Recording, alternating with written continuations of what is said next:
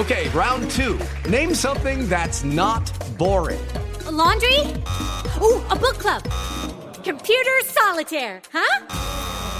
Ah, sorry, we were looking for Chumba Casino. That's right. ChumbaCasino.com has over 100 casino style games. Join today and play for free for your chance to redeem some serious prizes. ChumbaCasino.com. No purchase necessary. Full prohibited by law. 18 plus terms and conditions apply. See website for details. Ciudadanos informados, informando.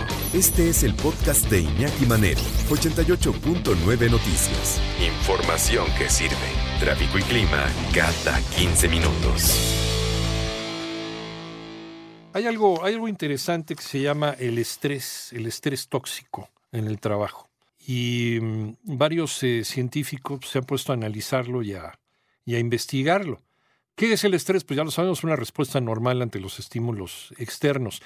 Pero, pero eh, eh, se estima que hay tres tipos de respuesta al estrés, la positiva, la tolerable y la tóxica, según el efecto que puede tener en nuestro, en nuestro cuerpo. Y el estrés tóxico, de hecho, eh, se detalla que es un sentimiento de tensión física o emocional en pequeños episodios, puede ser positivo cuando hay que evitar un peligro, por ejemplo, pero cuando daña mucho la salud es cuando hay que tener cuidado porque eso puede repercutir también en problemas gastrointestinales, en problemas emocionales, en problemas incluso hasta cardiovasculares.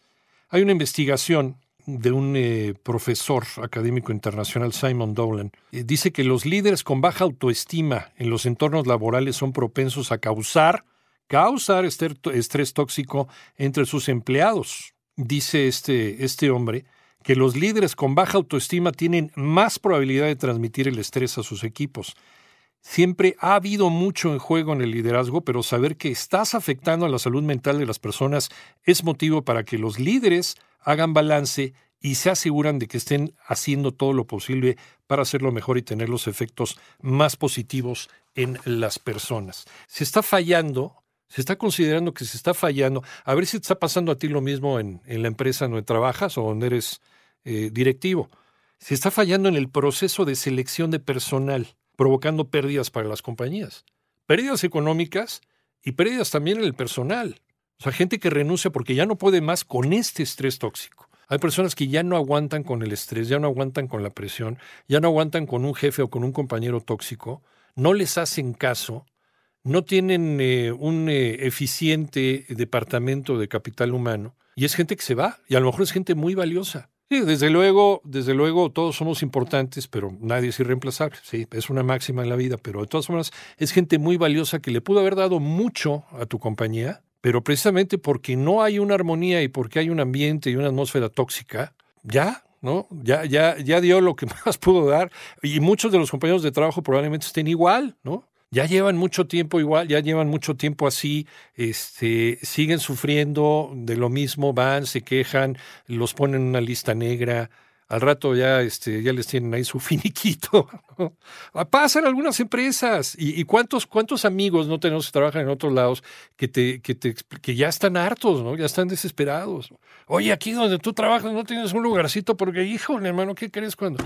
Y sobre todo hacen como que la competencia más, más descarnada, ¿no? Supuestamente, supuestamente es una estrategia para aumentar la productividad, no al contrario. Lo que hacen al fomentar ese tipo de, de, de, competencia este, inhumana es hacer que la gente se desespere y se vaya. ¿Qué dicen los especialistas? Marina Camacho, nuevamente, buenas tardes. Gracias, Iñaki. Buenas tardes. Fíjate que hoy en día en el mercado laboral se está registrando entre un 40 y 60% de estos líderes que están renunciando a sus empleos debido a que las empresas no cuentan con una cultura organizacional y esto representa un riesgo importante para la operación de las compañías. Esto lo dijo Milton Rosario, él es el cofundador y socio director de Out Consulting Group, quien agregó que 8 de cada 10 empresas en aquí no saben hacer una selección adecuada de los candidatos a ocupar puestos gerenciales. Vamos a oír. Eh, 82% de las veces las organizaciones fallan en seleccionar el candidato adecuado y cuando se tiene una mala contratación donde tenemos elementos como falta de productividad, se pierde la visión, se vuelve la organización sumamente táctica. La estadística nos dice que la pérdida de las organizaciones en un salario anualizado a nivel ejecutivo y gerencial es de un 150% del costo de esa persona. ¿Por qué? Porque no es tan solo el costo de reclutamiento, es también del costo de inducción y capacitación que necesita llevar a cabo para que esa persona alcance su óptimo desempeño dentro de la organización.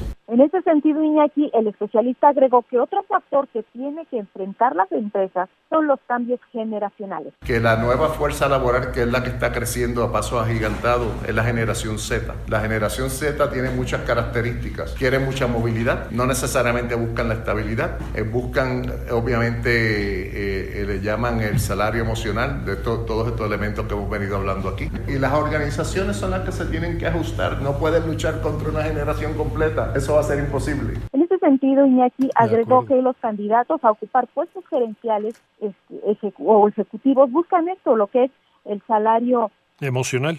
Emocional, Iñaki. Buscan respeto, reconocimiento a su trabajo, no les gustan los ambientes conflictivos, también piden flexibilidad en los horarios, trabajos remotos e híbridos, incluso también salud emocional y aquellos también factores que se están metiendo, y es muy importante, Iñaki, que las empresas tengan o estén relacionados con el medio ambiente, en favor del medio ambiente. Hay que mencionar que de acuerdo con los datos de esta consultora, a nivel global las empresas, empresas perdón, están invirtiendo 60 mil millones de dólares para capacitar a sus trabajadores. Y es el panorama.